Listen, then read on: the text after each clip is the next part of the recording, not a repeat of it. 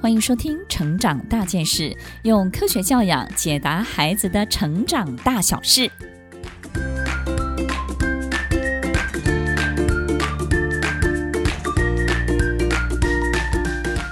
这一集分享的主题是陪玩与陪读一样重要。大部分的父母、大部分的爸妈，或者是旁边的照顾者，都觉得其实好像全世界只有学习最重要。在学习的这个重点事情当中呢，我们必须要做到陪伴的角色。至于玩呢，你自己玩就好了，玩呢随便玩就好了。那玩的时候呢，你只要开心就好了。但是呢，读书那就不一样了，学习就不一样了。所以我们花很多的时间在探讨陪读。但是花很少的时间在告诉大家，陪玩其实是同样重要的一件事情，因为在陪读与陪玩这两个活动当中，孩子都有机会展现他最棒的一面给爸爸妈妈看，所以在两个活动当中呢，都能够看到孩子很优秀的，也能够看到孩子的长处、孩子的短板，或者是呢，他们需要在加强的地方，或者是我们从来没有看见过的非常好的。这些性格，所以当我们同样重视陪玩与陪读的时候，我们看到孩子的这种各式各种不同的样貌，就会变得更多、更丰富起来。我们也会更认识我们的小孩，更认识之后，我们就知道什么样的方法更适合他们喽。所以，为了让陪玩跟陪读一样重要，第一个提醒就是，孩子期待父母的角色绝对不是只有学习上的教练，这是第一个提醒哦。因为他们也很希望我们是可以陪他们一起玩耍的玩伴。孩子在学习上或许因为达不到家长的标准，所以经常感到挫折。很多的孩子都会这样的，但是。在游戏当中就不一样喽，他可以展现出自己的另外一面，发展另外一种很棒的自己的这种表现跟行为出来。所以第二个提醒就是，所有的爸妈在这第二个提醒当中要记得，当孩子在游戏当中展现出他很棒的一面的时候，你千万不要觉得那只是玩而已，在玩当中那么优秀有什么了不起？没用。OK，当我们发现我们经常用这样的态度，让孩子在游戏当中展现的优良的性格被这样埋没以及被这样否定的时候，孩子会遇到更大的挫折。这是第二个提醒，千万不要觉得在玩当中的表现就不当一回事。第三个提醒就是，孩子呢也会因应家长注重的所有一切的项目。反应来配合演出哦。如果所有的爸妈只重视数学，你就会发现孩子数学就会特别的好。那么，所有的爸妈如果只注重你的功课的时候，孩子就不见得有礼貌喽。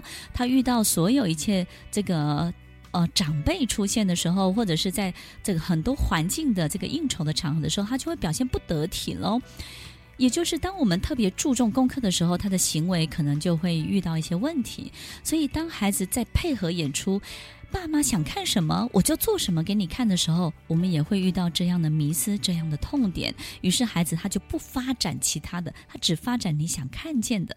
这三个提醒，所有的爸妈都要特别的注意。在我们今天要学习这四种方法之前呢，这三个提醒我们要谨记在心哦。刚刚在所有的分享当中，我们知道玩跟学习呢，它其实是不会互相排斥的。对孩子而言呢，学习呢是在固定的进度当中被安排。所以他是比较被动的，但是游戏呢，就能够让孩子变成主动了，对不对？所以第一个方法就是让孩子也许在游戏当中成为一个游戏的主导者，让他来主持这个活动，主持游戏的进行，让他当船长，让他发号施令，让他负责这件事情的成功或者是失败。当他开始成为这个游戏的主导者的时候，我们发现孩子不同的性格面，他就会发展出来。有时候可能会发展出比较黑暗的那一面，有时候会发展出我们令人激赏的光明的那一面。但是呢，在这所有的游戏活动当中，我们不只是可以增加陪伴孩子的时间，也可以增加跟孩子对话跟讨论的时间，这都是一个非常重要的一个过程哦。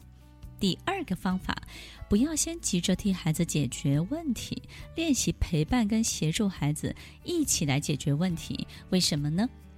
其实所有的爸妈，我们经常会希望在孩子面前当强者，对不对？其实呢，如果我们在孩子面前适度的来示弱的时候，当我们遇到问题，好比说我们今天在游戏或者是在读书写功课的过程当中遇到这个问题，你让他知道，爸爸可能也不会，或者是这个游戏呢，爸爸也很挫折，妈妈也很沮丧。当我们在挫折跟沮丧的时候，你会发现孩子反而会反过来安慰你，他反而会过来告诉你这件事情没有什么，你不要太在意。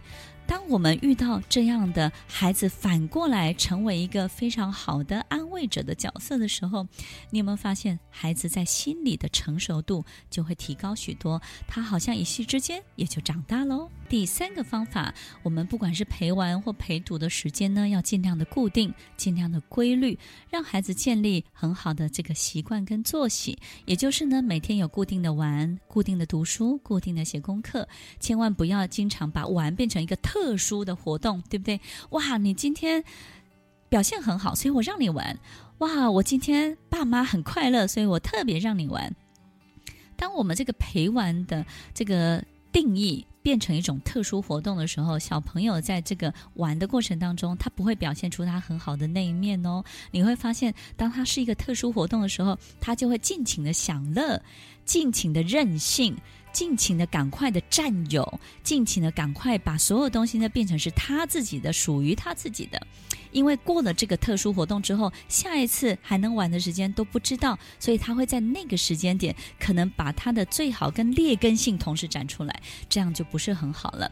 所以要记得哦，不管是陪玩或陪读，这个时间呢必须要尽量的固定，尽量的规律，让孩子在习惯作息有秩序的范围之内去发展所有的学习哟、哦。第四个方法，让孩子试着当我们的老师。当我们在陪读的时候呢，不一定一定要去指导孩子的功课，反而呢，我们可以当学生，让孩子来教会我们他今天在学校里头学会了什么。大家有没有发现，当孩子在教的时候呢，一定不是像学校的老师说的这么好，这么的顺利。可是。我们在教的过程当中，孩子成为我们的老师。他在教我们的过程当中，他反而会加深他学习的印记。他也会弄清楚哦，原来我哪里还不懂。所以呢，让孩子当老师，教会父母亲，孩子在学校里学到的一切，让孩子的学习更深刻。印记呢留得更久，甚至让孩子呢透过教的过程更融会贯通哦。要记得在这一集分享的这四种方法，适度的让孩子成为游戏的主导者，让孩子呢在。这个遇到问题的时候呢，不要急着去替他解决，而是陪伴跟协助孩子，让我们的这种沮丧的心情呢，让孩子透过同理心的方式，反而让他成为我们的安慰者。你会发现孩子的成熟度就会提高了。第三个方法呢，就是陪玩陪读的时间要尽量的固定，让孩子在规律的作息当中呢，去发展他应有的学习。第四个方法就是让孩子呢当我们的老师，在陪读的时候呢，教会我们他在学校学到的一切，在教的过程当中呢，让自己变得对学习的所有内容更深刻。听完今天的节目。有没有发现，其实不管是陪玩陪读都是相当重要的。它不只是不互相抵触，同时做得很好。我们的孩子的各种表现，除了他的学习知识，他的行为面、他的性格面，都会同时发展出来。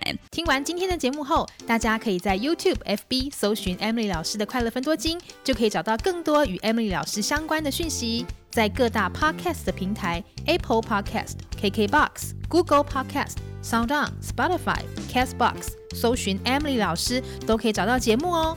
欢迎大家分享，也期待收到您的留言和提问。Emily 老师的快乐分多金，我们下次见，拜拜。